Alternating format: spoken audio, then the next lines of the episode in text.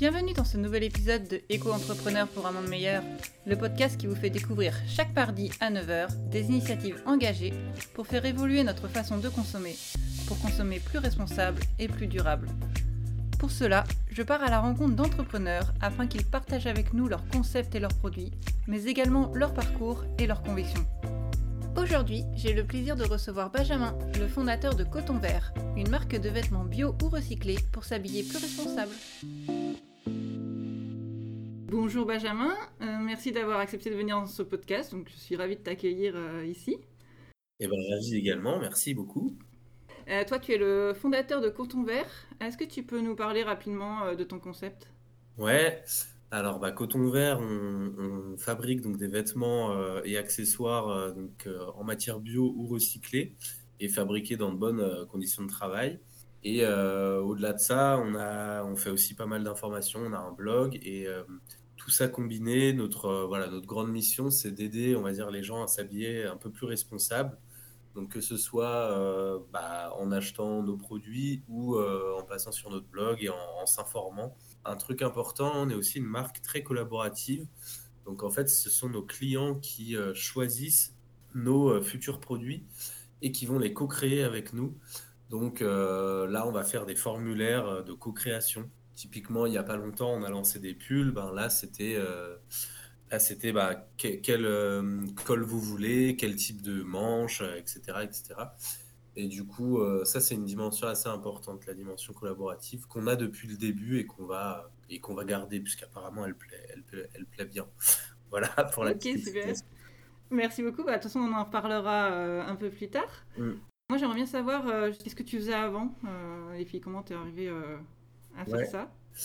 Alors, moi, je suis arrivé assez tôt dans l'entrepreneuriat parce que du coup, là, j'ai j'ai 31 ans.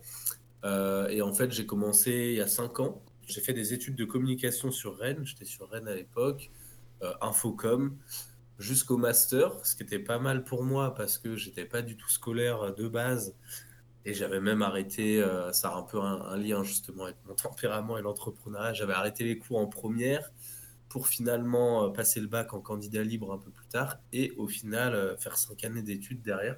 Je me suis épanoui à la fac puisqu'il y avait le, c'était un contexte euh, assez libre où euh, on n'était pas fliqué voilà, pour, pour savoir si on allait en cours, etc. Et en fait, moi, je me suis rendu compte à ce moment-là que je, m'épanouissais dans, dans, ce genre de, de contexte, d'où peut-être la création aussi de l'entreprise plus tard et ce besoin d'indépendance. Mais du coup, euh, donc les études de com et en parallèle, j'ai fait un service civique dans une association, donc l'association Artisans du Monde, euh, qui est en fait c'est un réseau de boutiques qui, qui, vendent des produits issus du commerce équitable. Et donc moi j'étais dans la boutique de Rennes. Euh, et en gros ma mission c'était de faire connaître un peu la boutique, les produits et euh, voilà m'occuper un peu de la vie associative. Et du coup j'en parle parce qu'elle est aussi liée à mon engagement parce que c'est aussi ce service civique qui m'a fait vraiment bah, connaître le monde du commerce équitable, euh, un peu plus le monde de la bio, etc. Euh, et, déjà, rien que de m'interroger sur le terme de commerce équitable, c'est que si, si le mot existe, commerce équitable, ça, ça sous-entend que le commerce ne le serait pas équitable du coup de base. Et donc après, j'ai fait du bénévolat toujours chez Artisans du Monde, etc. Et au bout d'un moment, vers, vers 24-25 ans, je me suis interrogé sur un peu ma façon de m'habiller, etc puisqu'en fait j'étais euh, à l'assaut, j'étais en contact plutôt avec tout ce qui était alimentaire et tout. J'étais déjà bien, euh, bien éduqué là-dessus, mais en fait pas, pas encore sur les vêtements. Et après c'est venu un peu logiquement quoi par la suite. De, euh, je pense que c'était après un achat de fast fashion d'avoir un genre de déclic et de me dire mais enfin, pourquoi j'ai pourquoi j'ai acheté ce vêtement Je sais même pas comment il est comment il est fabriqué, euh, dans quelles conditions, euh, qu'est-ce que c'est que cette matière euh, synthétique. Enfin, et, en fait, après ça, je me suis mis à, regarder tous les, toutes les infos et documentaires possibles sur le secteur du textile. ouais, je sais pas, quand je suis un peu sur un sujet, je, j'y suis à fond. Et du coup, là, j'ai tout regardé d'un coup. Et donc, c'était tous les caches investigations. ok sur le coton, les tout comptes faits, euh, les, le documentaire The True Cost, enfin plein plein de ressources. et en fait qui m'ont qui m'ont montré que bah, notre secteur du textile est bah, globalement catastrophique, hein, il n'y a, a, pas d'autre mot, tant pour l'environnement, donc hyper polluant, etc., que pour les hommes et les femmes, à savoir qu'il y a encore beaucoup de travail forcé, de travail d'enfants, etc. Et du coup, bah, c'est suite à tous ces visionnages, etc., que je me suis questionné, je me suis demandé si il n'y avait pas moyen de faire mieux. D'autant plus qu'à l'époque, c'était il, y a plusieurs années, il y avait quand même moins de choix qu'aujourd'hui. Aujourd'hui, il y a quand même pléthore de marketing, enfin, on trouve à peu près ce qu'on veut. Mais à l'époque, c'était quand même moins le cas. Et souvent, c'était soit. Il y avait le. C'était des clichés, mais qui étaient un peu vrais. Il y avait le truc du. Bah, les, les vêtements éthiques, c'est un peu, entre guillemets, babos, ethnique, euh, très coloré, très large. Tout ce qui était Sarwell, etc qui peut être aussi joli, mais qui convient pas forcément à, tout le monde. Ou alors, ben, euh, des vêtements peut-être plus classiques, euh, plus classiques, coupés plus, enfin, plus près du corps, etc. Mais, mais très chers. À l'époque, il devait déjà y avoir, je pense, le slip français, quelques grosses marques déjà, mais qui n'étaient bah, pas données. Quoi. Et en fait, entre les deux, il n'y avait, pas beaucoup d'alternatives. Et donc, je me suis dit qu'il y avait peut-être une place pour, créer quelque chose. Et comme euh, bah, je ne l'ai pas, signalé, mais euh, pendant les études et avant, j'ai toujours eu des petits, euh, des petits projets, des petits business, entre guillemets, à droite, à gauche.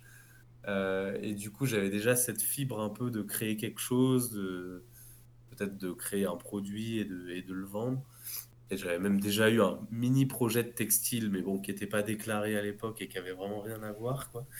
Et ce projet-là, à l'époque, qui n'était pas, enfin voilà, pas déclaré, le site était merdique, enfin, c'était vraiment pas professionnel. Et quand même, j'avais quelques clients avec ça.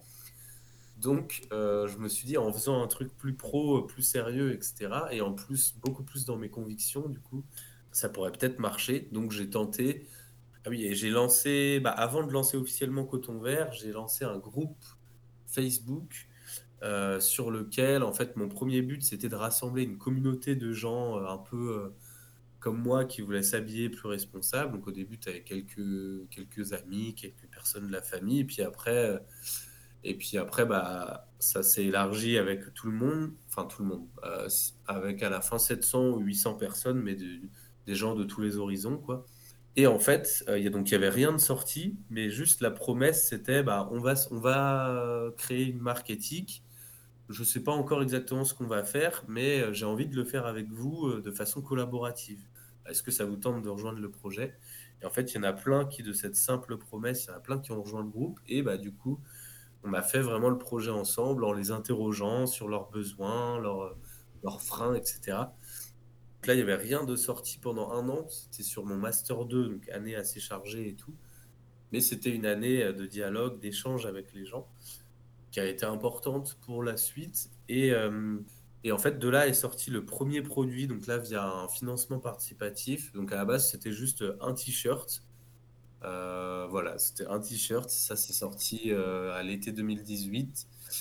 Et bah, aujourd'hui, on est bah, on est plus de 5 ans plus tard. Donc là, en 2023, on a fêté les 5 ans.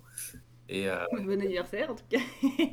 ah ouais, merci. Ouais, c'est vrai qu'on se rend pas trop compte. Tu parfois, quand tu es dans le, enfin, dans le jus, dans le truc, tu mm. as du. Je pense pas que tu as du mal, mais tu penses pas forcément à célébrer aussi les choses euh, positives, parce que tu es toujours un peu dans le coup d'après et quelle sera la prochaine difficulté, le prochain défi. Euh, et ça va tellement vite que parfois on ne pense pas trop à savourer et tout. Mais là, j'essaye de le faire de plus en plus.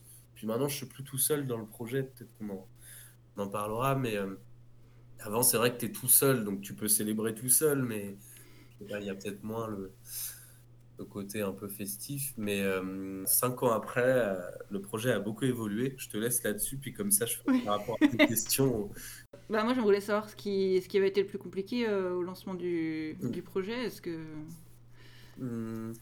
que c'est plus sur la création, sur euh, la fabrication des vêtements, sur le fait de se faire connaître euh?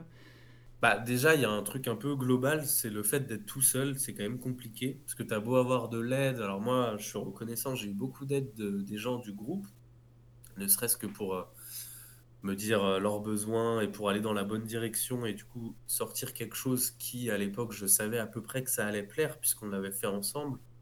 Euh, mais au-delà de ça, tu es quand même un peu tout seul dans la, dans la charge mentale, euh, tu gères tout, et puis même dans les actes. C'est-à-dire qu'au début, tu bah, as ton projet, mais c'est toi aussi qui envoie tes paquets, c'est toi qui réponds à tous les mails, au service client. en fait, tu fais toutes les as toutes les casquettes au début, ce qui est à la fin, euh, quand ton activité commence à grandir un peu, ça, représente beaucoup, beaucoup de travail. Mm. Et tu peux euh, tu peux t'épuiser. C'est pour ça qu'après, j'ai réussi à, à déléguer. C'était pas simple, parce que qui dit déléguer dit bah, investir aussi. Et au début, tu n'as pas forcément beaucoup de moyens. Donc, euh, mais peut-être qu'on reviendra là-dessus. Mais du coup, il y a le, côté ouais, un peu solitude et devoir tout faire et tout supporter toute la charge du projet.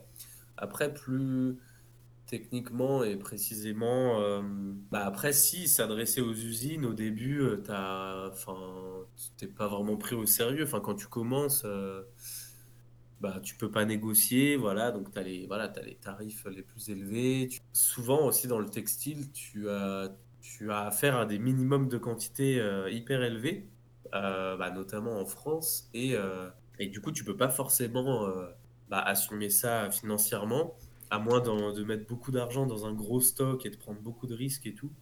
Je suis allé vers quelque chose de plus simple au début, c'est que j'ai pris un. C'était le t-shirt, du coup, le premier modèle. Donc là, j'ai pas fait mon propre t-shirt avec mes propres, mes propres mesures, etc.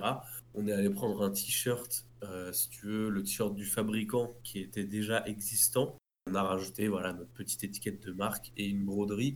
En fait, c'était beaucoup plus simple comme ça et économique. Et euh, sur le t-shirt, ça, ça se justifie parce que ça reste un vêtement assez simple. Tu vois, il n'y a pas non plus 15 000 euh, types de t-shirts. Enfin, sachant que les, nos, les abonnés du groupe voulaient vraiment quelque chose de simple et intemporel. Mais ça, après, c'est plus compliqué lorsque tu fais des. Là, tu vois, j'ai un pull par exemple où euh, ou des robes, sauf avoir une robe qui ressemble à toutes les robes du marché, etc. Là, tu vas devoir faire tes propres robes. Là, c'est un autre métier. Tu vas choisir euh, ton tissu, ta styliste, tu vas aller sur place pour faire chaque étape, etc. Ça, c'est devenu une difficulté, mais du coup, ça, c'est venu plus tard. Parce qu'au début, j'étais vraiment sur les t-shirts euh, voilà, qui existaient déjà. Donc, je disais, ouais, un peu les usines, du mal un peu à, à convaincre les usines, etc même du mal à, au début à être crédible un peu avec tout le monde, même avec tes clients, parce qu'au début, bah, tu en as très peu. Du mal même à être crédible avec, euh, je sais pas, les médias, ou parce qu'en fait, bah, au début, tu dois faire tes preuves. Et en fait, après, c'est un peu l'effet boule de neige. Dès que ça commence à marcher et tout, tout ça, tout ça, ça va mieux. Mais ouais, tu as un peu l'étape du début où tu dois un peu, euh, entre guillemets, douiller euh, les premiers mois, voire les premières années et un peu faire tes preuves. Et après, tu as des portes qui te sont ouvertes un peu automatiquement, mais tu dois passer par cette étape-là. Donc, tu vois, le fait d'être tout seul, le fait de un peu devoir faire ses preuves auprès des usines et de tous les acteurs. Et j'en cherche une troisième difficulté. Euh, bah, après, c'est pas vraiment une difficulté, mais le fait de. Au début, moi, je connaissais pas grand chose, donc tu as quand même tout à apprendre euh, sur. Euh, parce que j'étais pas du tout du secteur du textile. Donc tu, as, tu dois quand même apprendre toutes les, matières, les spécificités. Euh, mais après, c'est pas forcément une difficulté, mais c'est un apprentissage et quelque chose qui va quand même te, prendre du temps parce qu'à la fin, tu es quand même censé être un peu euh, expert euh, de ton, de ton sujet. Quoi. Ok, très bien. Bah, voilà, je pense que c'est pas mal. Très complet comme réponse. Pour la conception de tes produits, j'ai vu que tu avais pris du coton bio. Ouais qui était donc vachement mieux que, que le coton standard. Est-ce que tu peux nous dire euh, pourquoi tu as choisi ça? Ouais, bah c'est vrai qu'au début, euh, au début, déjà c'était un choix de. Enfin, on avait interrogé nos clients et abonnés là sur le fameux groupe Facebook et par rapport aux matières, etc. Et euh, le lin, ils étaient à l'époque pas très chauds parce que certains parlaient du confort. C'était il y a de ça quelques années, donc le lin n'était pas aussi répandu qu'aujourd'hui, avec quelques préjugés, etc. Et en fait, le coton, c'était une matière qui parlait à tout le monde, et au niveau du confort notamment. Mais euh, après, pourquoi on a opté pour le bio? Bah, En fait, le coton classique, il est bah, hyper polluant, il nécessite énormément d'eau, sa culture est bourrée de pesticides. Qu'en fait, souvent, quand on dit ça, les, gens, les consommateurs, ils disent Ah ouais, mais du coup, mon, t-shirt va être euh, peut-être euh, toxique, ou bon, ben, ça peut, mais en fait, c'est surtout les, les, cultivateurs en début de chaîne qui trinquent, parce qu'en fait, eux, ils, bah, cultivent le coton et souvent dans des conditions euh, merdiques, c'est-à-dire qu'ils n'ont pas de masque, pas de protection, par exemple en Inde, etc. Et bah, en fait, il y a des gens qui, ça on ne le sait pas toujours, c'est pas mis en avant dans les médias, mais il y a des gens qui décèdent de ces intoxications aux pesticides. Et, euh, et du coup, bah, pour nous, c'était, euh, l'idée c'était de faire une marque éthique, donc c'était forcément inenvisageable de faire du coton autre chose que du bio, quoi.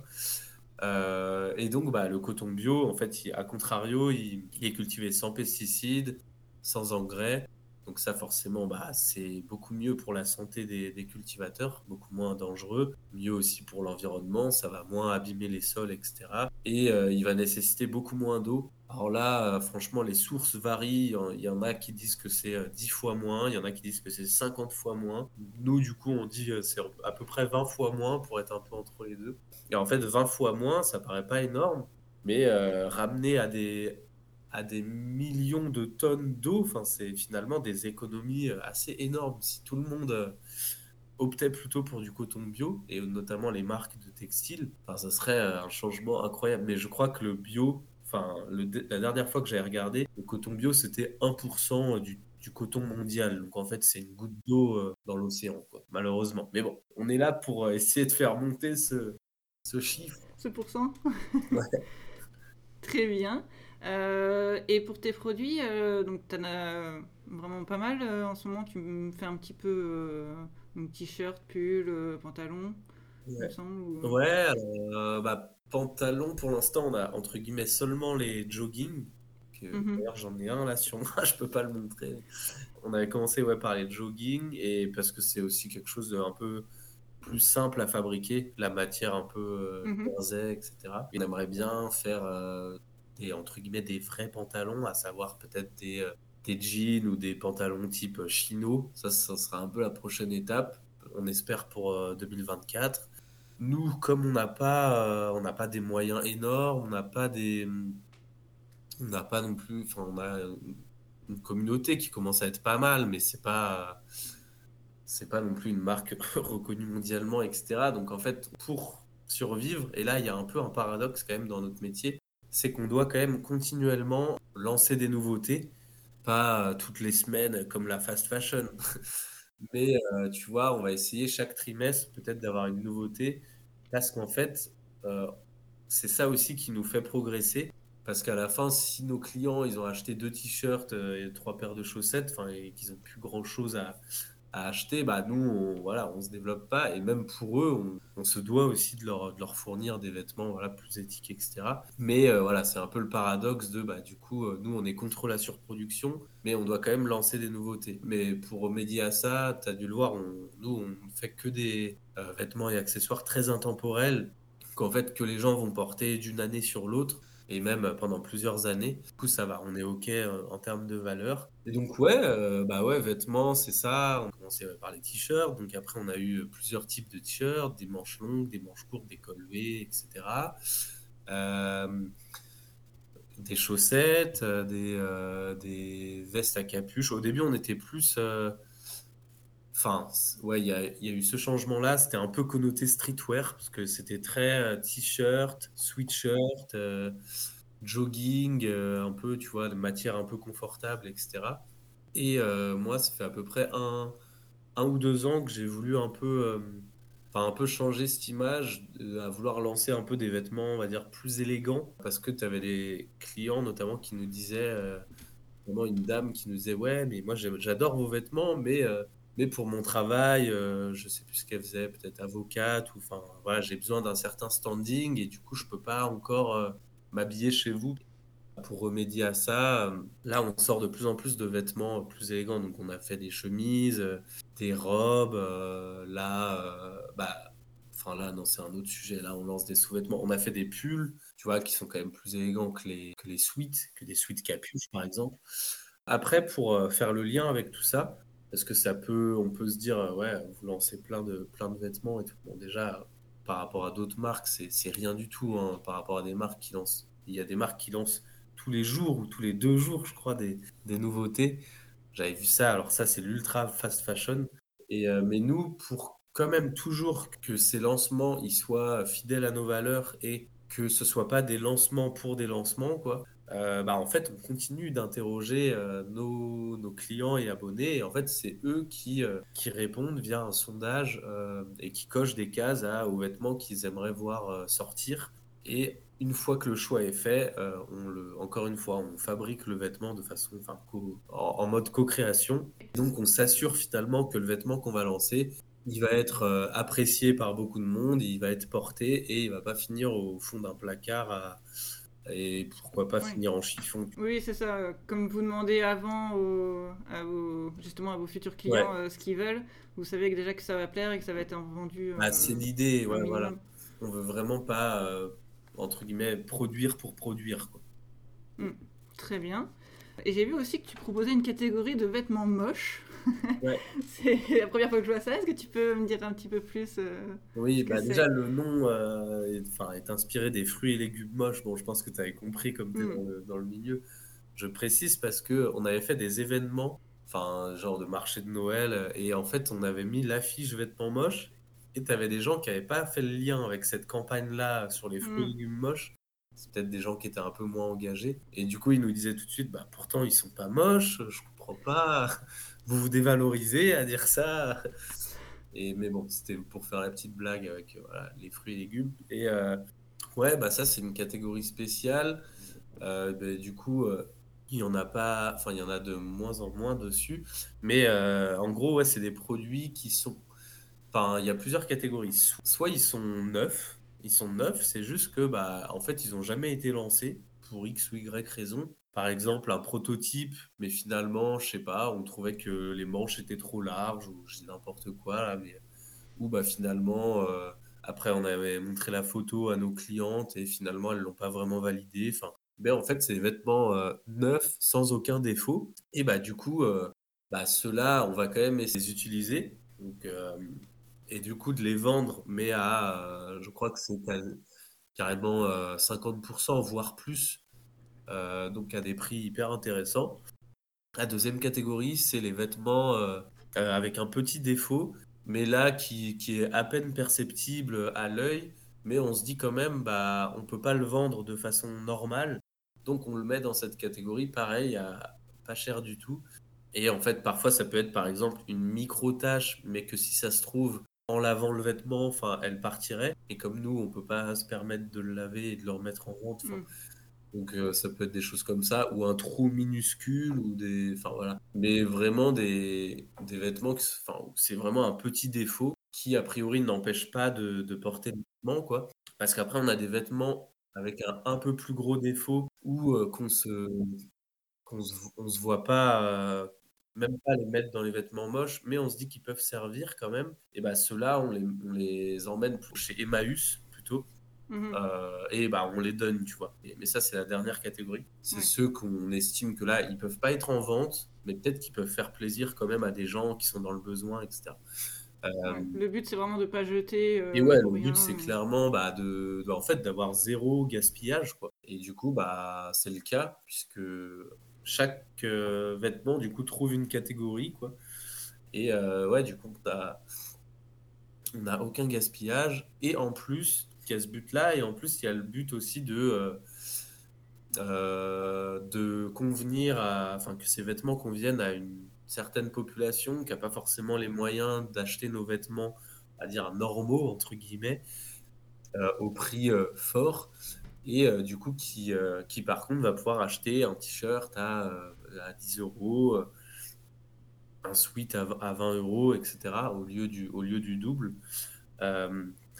Euh, et, du coup, c'est cool, parce qu'il y a le côté bah, écologique, forcément, et le côté aussi euh, social, avec des prix vraiment, là, pour le coup, euh, accessibles à tous. Quoi.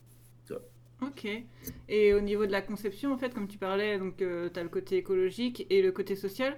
Comment ça se passe au niveau de la conception? Est-ce que tu prends aussi en compte le côté social, ouais. éthique Oui, oui, bah, ouais, bah, depuis le début, c'est le cas. Bon, je pourrais en parler longtemps, mais on avait interrogé nos, nos clients, enfin, et les fameux abonnés du premier groupe. sur bah, vous préférez quoi? Vous préférez un vêtement fabriqué en France mais en coton classique ou un vêtement fabriqué en France en coton bio, un vêtement en commerce équitable, enfin en fait plein, plein de questions comme ça. Et en fait, on avait quand même compris au début, en tout cas les gens qui étaient sur le groupe, leur premier frein c'était souvent le prix. Et du coup, quand même, le premier truc, c'est qu'ils voulaient un, vêtement déjà accessible. Donc c'était le, t-shirt à l'époque.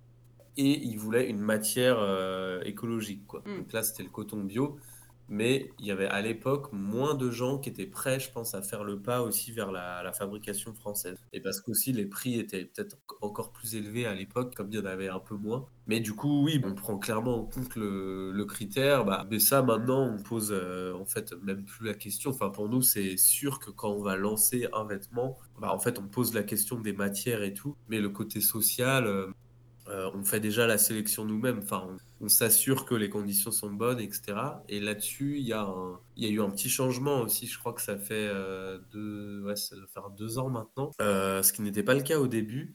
Mais là, depuis deux ans, chaque vêtement qui sort est fabriqué en Europe et dès qu'on le peut est fabriqué en France. Après, pas toujours évident puisque forcément les prix sont plus élevés, etc. Ça, ça fait deux ans. Parce que le fameux t-shirt du début, était fabriqué, euh, était fabriqué au Bangladesh, mais dans des conditions correctes. Donc là, moi, j'étais allé sur place. Euh, c'était aussi une usine qui était euh, labellisée GOTS, pour ceux qui connaissent, donc qui, on va dire, qui assure le, respect des conventions de l'OIT, enfin que l'usine respecte bien tout ça. Donc en gros, pas de travail d'enfant, pas de travail forcé, etc.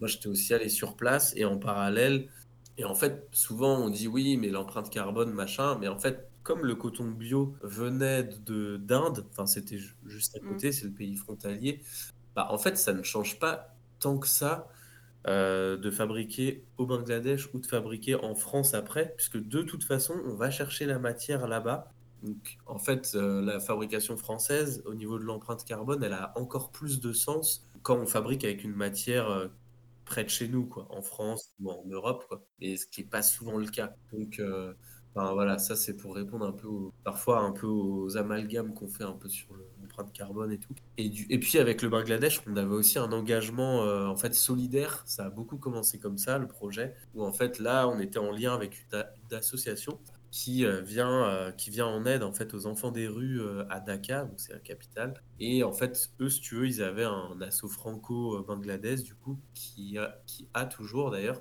un grand foyer à Dhaka où ils accueillent du coup ces enfants bah, qui étaient pour la plupart à la rue et s'occupent de bah, de leur fournir une éducation correcte avec des il y a une, école tu vois dans le dans le foyer des, des soins des vêtements de la, de la, nourriture etc et le but du foyer c'est que les enfants sortent de là euh, souvent vers 18 ans avec un, un, travail en poche ou à minima une formation professionnelle euh, et, du coup, moi, j'ai fait trois semaines euh, à l'époque quand j'avais aussi visité l'usine. Bah, forcément, j'en ai profité pour euh, vivre au sein de l'association. Parce qu'à leur invitation, hein, ils m'avaient invité. Du coup, j'ai mhm. fait trois semaines là-bas. Et donc, assez fantastique avec tous les enfants, etc. Et donc, ça, le projet avait commencé comme ça. Et donc, ça me tenait beaucoup à cœur, etc. Parce qu'en fait, c'était bien de, enfin, de fabriquer au Bangladesh contrairement à. Alors là, ouais, un second amalgame, il peut y avoir des bonnes usines là-bas. C'est très rare, mais il en existe quand même. Souvent, quand on dit Bangladesh, Chine, c'est tout de suite une catastrophe, etc. Globalement, on va pas se mentir, hein, c'est assez nul. Mais il y a quand même encore quelques usines correctes là-bas, même si forcément les salaires sont pas les mêmes, etc.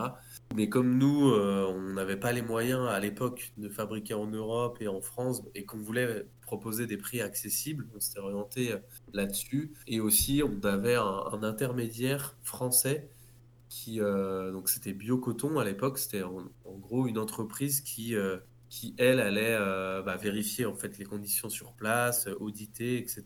Et en fait, bah, comme ils étaient français, on pouvait facilement échanger. J'avais toutes les infos que je voulais, etc. Donc ça, c'était un peu le projet sur les premières années. Mais après, on a quand même changé, tu vois, euh, avec le coût des... Euh, bah, maintenant, euh, enfin depuis deux ans, tout ce qu'on fabrique est fabriqué en Europe. C'est venu de plusieurs choses. C'est pas, tu vois, étonnamment, enfin pourtant nous, on est très écolo, mais c'est pas forcément l'empreinte carbone le, critère numéro un, parce que j'ai déjà expliqué un peu pourquoi avant.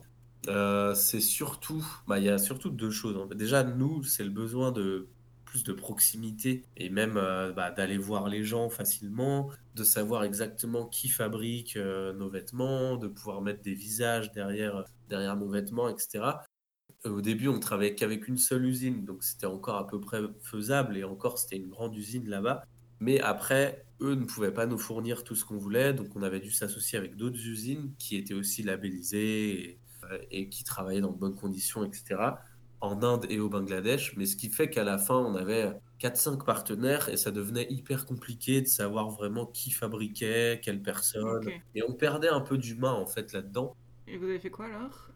Et bah, du coup, il y a eu ce, cette envie de, bah ouais, de partir sur quelque chose de, de, de plus de proximité. Coup, bah maintenant, ouais, voilà, on fabrique en Europe et c'est-à-dire qu'on va voir les usines à chaque fois. Euh, on va euh, rencontrer les gens et puis bah même dès que c'est possible, on travaille même près de chez nous, euh, à Rouen. Nous, on est sur Lyon. C'est genre à une heure, une heure et demie de route, donc c'est difficile de faire plus local pour le coup. Et en fait, là, c'est bah, le fait, ouais, d'aller souvent leur rendre visite, de parler avec eux, de, de voir comment ils travaillent. Et tu vois, idem pour nos, enfin par exemple nos chaussettes, tu vois, je pourrais te dire les, prénoms des, personnes qui les fabriquent. Tu vois, c'est euh, Joseph qui fait le tricotage, et etc. Et, Gilberte qui fait plutôt la, couture. Et du coup, là, j'ai leur visage en tête et j'aime bien en fait le fait de de savoir qui est derrière, quoi. Et aussi ça, on peut le, le véhiculer aussi à nos, à nos clients. Et du coup, c'est surtout pour cette raison de proximité. Et puis, bah, la deuxième raison, c'est entre guillemets qu'on va un peu dans le sens du vent, où on voit quand même que bah, il y a beaucoup de gens qui ne croient pas du tout à la fabrication euh, en Asie et qui ont euh, et c'est un peu malheureux, mais qui font le rapprochement Asie égale catastrophe, quoi. Comme on l'a dit, c'est souvent le cas, mais pas toujours. Mais bon, du coup, euh, ça devient en fait plus très commercial de fabriquer là-bas. Et donc, euh, il y a quand même une envie des gens pour plus de proximité, etc. Et donc, bah, nous, euh, on, veut, on se veut être une marque proche des gens, proche des envies des gens. On est, obligé aussi d'écouter ces, ces revendications. Et puis, bah, on partageait ce truc-là de, voilà, de mieux connaître nos fabricants, etc. Donc, du coup, c'est surtout pour ça. Et puis, bah, après, si ça fait un peu moins d'empreinte carbone, euh, on le prend volontiers, forcément. Mais, euh, mais c'est pas forcément la raison principale.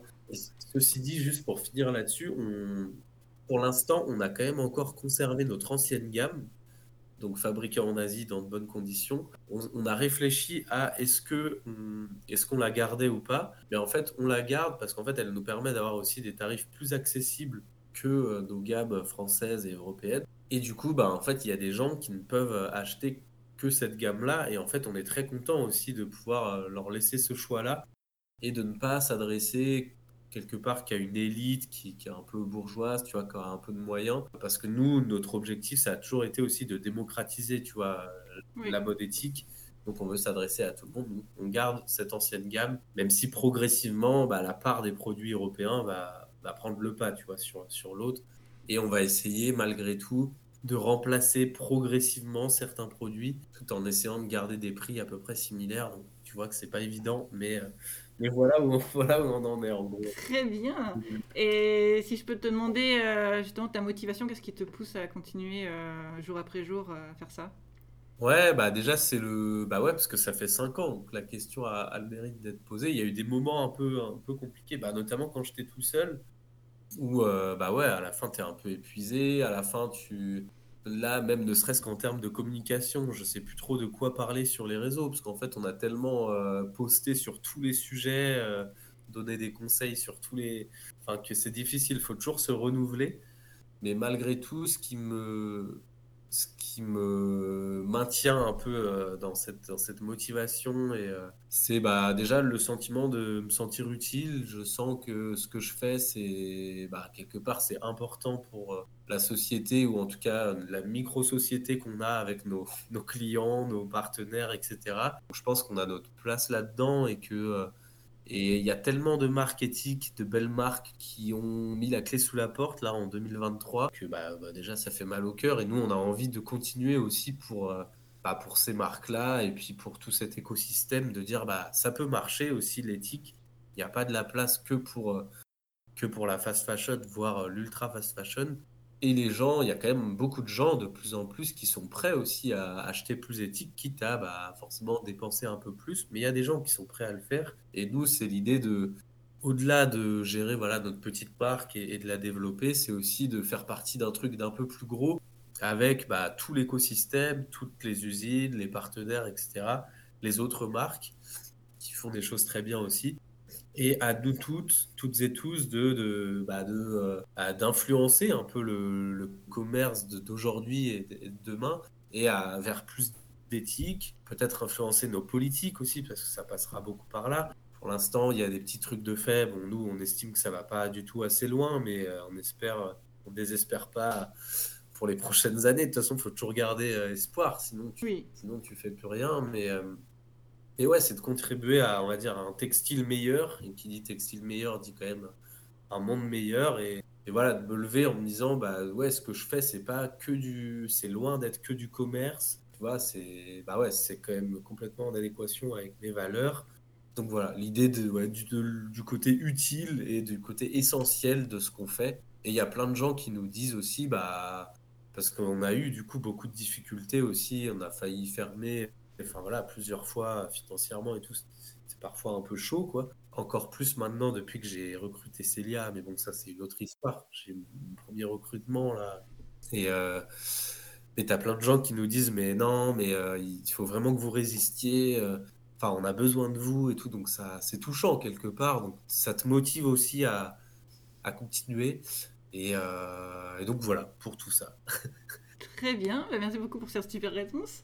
Euh, est-ce que tu as un conseil à donner à quelqu'un qui aimerait euh, se lancer, euh, justement, monter sa boîte comme ça Qu'est-ce que tu Ouais, bah, j'en aurais plusieurs, mais déjà, bah, après, un, un peu simple, mais important quand même, c'est quand même bien de. C'est quand même plus facile de répondre à un besoin que de créer un truc qui n'existe pas ou que les, dont les gens n'ont pas besoin et d'essayer de, avec saupoudrer de plein de marketing, d'essayer de vendre ton produit. En fait, euh, non, c'est mieux de partir du besoin des gens, de voir peut-être ce qui, ce qui manque ou ce qui, euh, ou ce qui peut être mieux fait et, euh, et de le faire. Et du coup, dans ces cas-là, tu auras moins besoin d'investissement publicitaire, etc. Parce que les gens vont, par nature, aller vers ce que, vers ce que tu fais. C'est déjà ça, parce que je dis ça parce qu'il y a plein de gens ils lancent des projets, mais euh, c'est un peu le côté artiste. Ils font un peu des trucs qui, les, qui leur chantent et des trucs. Mais euh, sans forcément l'aval de s'assurer que ça plaise à, une communauté, etc. Et en fait, euh, ils vont essayer de vendre leurs trucs, mais ça va pas forcément marcher. Donc, essayez peut-être de, bah, de faire un peu comme nous, de, de, créer son projet de façon collaborative, de beaucoup, beaucoup interroger les gens, les potentiels clients, etc. Bah, après, c'est un peu euh, bateau, mais voilà, de bien s'entourer, euh, de d'être passionné aussi tout simplement, de, croire en ce qu'on fait, parce que c'est ça qui va nous motiver aussi à nous lever chaque matin, de vraiment... Euh, ça peut pas être que, que commercial ou que financier, enfin sinon tu vas te, vas te faire chier quoi. Au bout d'un moment, il faut vraiment être passionné et convaincu par ce que tu fais. Et que c'est possible, c'est possible d'y arriver et bah voilà, se former. Moi, j'étais pas du tout du textile à la base, bah là, j'ai une marque de textile, enfin, tu vois. Donc, euh, y croire, voilà, bien s'entourer et, et, faire le projet ouais, avec les gens, enfin, de façon collaborative. Du moins, euh, je trouve que c'est plus simple d'y arriver en procédant comme ça. Après, voilà. Bah, merci beaucoup pour ces conseils. Euh, j'espère que tous ceux qui, qui nous écoutent et qui ont envie de lancer leur boîte prendront exemple en tout cas. Euh, j'ai une petite dernière question. Ta boîte, elle est vraiment très engagée au niveau de l'écologie. Euh, j'aimerais savoir si toi, personnellement, tu as des gestes écologiques que tu remets en place euh, dans ton quotidien. Oui, bah, bah après, c'est ce que je disais, le côté un peu passionné, je pense que ça va un peu de pair, enfin à moins de faire complètement du, gros greenwashing, et, mais du coup, nous, le projet, il est complètement corrélé à nos vies perso, je dis nous, parce que là, on est trois, mais on est tous les trois bah, écolo entre guillemets euh, voilà dans nos quotidiens. Donc des gestes bah, comme beaucoup de gens j'essaye de faire le plus possible. Mais euh, et voilà il y a des trucs que, que je peux pas faire forcément par manque de moyens ou autre. Mais euh, déjà personnellement j'ai pas de voiture donc ça m'enlève beaucoup d'empreintes carbone je pense. Mm. alors par contre à contrario bah ça m'arrive de prendre l'avion parce que j'adore voyager. Et ça j'ai du mal à, à faire une croix dessus tu vois. Et malheureusement l'avion est souvent moins cher que le train. J'espère que ça s'inversera, tu vois, plus tard, mais pour des longs déplacements, euh, voilà, j'ai quand même tendance à prendre l'avion. Donc ça, pas terrible. J'en ai conscience, mais c'est un truc que, tu vois, là, je me vois pas trop euh, euh, en terminer là-dessus. Ou alors peut-être davantage prendre le train, faut voir comment ça évolue. Mais des gestes, euh, voilà, pas de voiture, bah, j'essaye d'être le plus zéro déchet possible. bah, forcément, moi-même, je, m'habille de façon plus éthique, donc soit auprès de marques de vêtements neufs, mais qui font les choses bien, donc des confrères et, et consoeurs, ou, ou en seconde main. Ça, c'est pour les vêtements, mais c'est un peu. En fait, c'est un peu un mode de vie, donc euh, les vêtements, les déchets, enfin, l'économie d'énergie, tu vois, c'est des trucs cons, mais euh, pas laisser allumer des, lumières un peu pour rien, faire euh, beaucoup de transport. Moi, je suis très vélo, et puis aussi dans ma façon de consommer, c'est-à-dire aller, aller. Alors nous, on prend avec Coton Vert la monnaie locale de chez nous, c'est la gonette. Du coup, quand j'ai des paiements en gonette euh, je sais pas d'où tu es, mais il y a souvent des monnaies locales. On n'en a pas trop conscience, mais. Je suis à Grenoble. Ouais, peut-être que vous en avez une. Et en fait, moi, quand je suis payé en gonnettes, je suis obligé de réutiliser mes gonnettes chez des commerçants du, euh, réseau.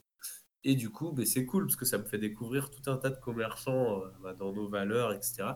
Et du coup, bah voilà, j'essaye. Alors, ça m'arrive, c'est très rare, mais ça m'arrive d'aller dans les grandes surfaces mais euh, allez, 8 fois sur 10, je vais vraiment essayer de privilégier le petit commerce de proximité.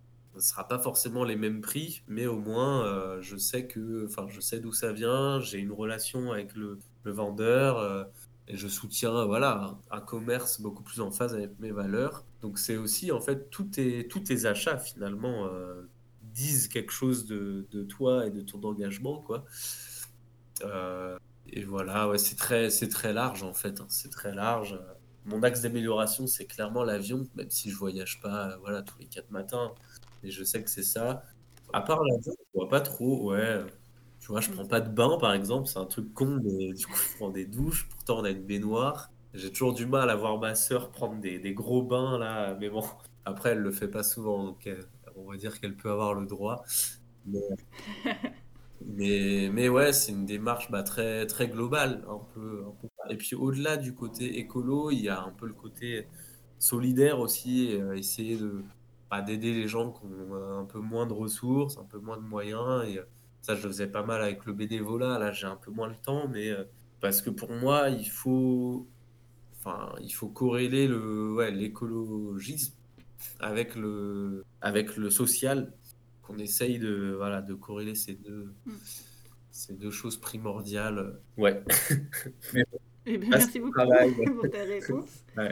Euh, bah, D'ailleurs, euh, la dernière chose, moi, euh, c'est c'est le petit instant com, donc si tu as envie de faire un peu de promo. Ouais, bah, je sais pas quand le podcast sortira, mais je pense que la campagne sera encore en ligne. là, nous, le tout nouveau projet, c'est nos sous-vêtements qu'on nous demande, nos sous-vêtements qu'on nous demande depuis nos débuts, mais finalement qu'on qu mis du temps à, sortir. Enfin, il y a eu plusieurs, plusieurs petites anecdotes là-dessus. Mais et du coup, là, ils sont enfin euh, en ligne du coup sur Ulule mm-hmm. euh, jusqu'au 30 janvier. Donc, si vous écoutez l'épisode avant, ben, allez voir sur Ulule, vous tapez les dessous tout doux. C'est le nom du. on s'est un peu vanté sur le titre, en fait, ils sont particulièrement euh, doux et confortables. Bah, on parlait du coton bio tout à l'heure. Une autre vertu, c'est ça. Hein. c'est souvent euh, un coton plus doux euh, au toucher. et là, donc, on a, des, on a des culottes. On a des culottes menstruelles, donc faire le lien avec le zéro déchet. Mmh. éviter d'acheter des lingettes, etc. Des brassières et des boxeurs. Donc, en fait, toute une gamme de, de sous-vêtements bio et fabriqués en France, donc dans le, dans le Nord. Euh, et, qui sont du coup, comme ils sont vendus en, précommande sur Ulule, ils sont aussi un peu moins chers, ils sont à prix de lancement, donc c'est plus intéressant pour vous de les acheter avant le 30 janvier qu'après quand ils seront sur, sur notre site. Et puis euh, voilà, là on a mis un objectif de 200 précommandes, au moment où on enregistre doit être à 190, donc il en manque, il en manque 10 là. Mais après le vrai objectif ce serait d'avoir peut-être 500 euh, ou 600 précommandes, mais bon, on verra. En tout cas, allez découvrir le projet, puis ça, ça vous permettra de connaître aussi Coton Vert plus globalement, d'apercevoir euh, nos têtes aussi avec Célia dans la, dans la vidéo de présentation euh, qui, qui, présente un peu tout le projet. Mais voilà, donc ça c'est vraiment le gros projet, les sous-vêtements.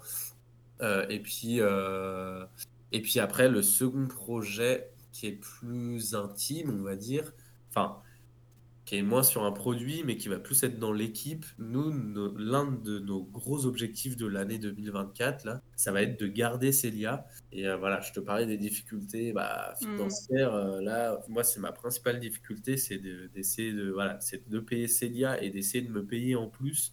Et euh, sachant qu'on a Lucille, mais qui est en qui est en apprentissage. Donc là, j'ai une petite aide de l'État. Et du coup, on va voir selon comment ça évolue, mais c'est possible qu'on fasse en mars, en février-mars, euh, même peut-être plus février, une cagnotte, genre cagnotte, euh, pour nous aider en fait à, bah, à, financer aussi une partie du salaire de Célia. Enfin, du coup, ça fait un peu charité. Je sais pas, les gens le prendront peut-être pas très bien, mais en fait, euh, ouais, nous, on veut absolument la garder, mais là, voilà, ça devient compliqué. Mais mais tu vois, bah, ça fait le lien avec ce qu'on disait tout à l'heure. Il y a des, des trucs difficiles, des, des succès, des, et en tout cas, voilà, on espère la garder parce qu'elle est vraiment très bien. Elle, elle aimerait bien rester. J'aimerais beaucoup la garder. Mais bref, donc ça, c'est pas un produit, mais ce sera un gros truc de 2024. Essayer de garder l'emploi de Célia. Euh, voilà. Et puis après, il y aura évidemment d'autres vêtements qui sortiront. Pas hésiter à voter du coup sur le site euh, c'est euh, vos besoins, vos envies, vos besoins. Il y a une rubrique qui s'appelle comme ça. Et là, vous pouvez voter, cocher les vêtements qui vous intéressent. Donc là, c'est en fonction de ça qu'on va sortir les, nouveautés de demain. Donc, euh, bah, si vous qui nous écoutez êtes intéressé pour participer à ça, bah, ça sera super. Et puis, et puis bah, nous suivre un peu. Voilà, je terminerai là-dessus. nous suivre un peu sur les réseaux sociaux ou notre newsletter. C'est Coton Vert, Instagram, Facebook et la newsletter. Euh, ok, de toute façon, je mettrai tous les liens euh, dans la description du podcast. Donc, euh, si jamais vous êtes intéressé, vous pouvez aller regarder dans la description. Il y a tout ce qu'il faut. Carrément, ouais. Très bien. Et eh ben, en tout cas, merci beaucoup, Benjamin, d'être venu dans le podcast et d'avoir parlé avec autant de, franchise et de décontraction. moi, j'étais très heureuse de, de, pouvoir te recevoir. Avec plaisir, ouais. Bah, ouais, merci beaucoup pour l'invitation. J'espère que ça pourra peut-être aider des, futurs entrepreneurs ou entrepreneuses, je ne sais pas comment on dit, euh, en herbe. Et puis, euh, et puis que ça incitera encore plus de gens à s'orienter peut-être vers des, des, marques plus éthiques. Un dernier truc d'ailleurs, sur notre blog, on ne parle pas que de coton vert, on parle de beaucoup d'autres marques. Donc c'est aussi une bonne mine d'or euh, pour découvrir plein d'autres marques éthiques. Donc ça peut être une idée aussi d'aller visiter notre blog sur le site cotonvert.com. Mais mais voilà, un grand plaisir en tout cas. Merci Delphine. Ben, merci beaucoup. C'est la fin de cet épisode. Merci d'être resté jusqu'au bout. N'hésitez pas à vous abonner, à laisser un commentaire et à partager cet épisode autour de vous. Vous pouvez également m'envoyer un message si vous avez des entreprises ou des entrepreneurs que vous aimeriez voir dans le podcast. Je vous dis à mardi prochain pour un nouvel épisode.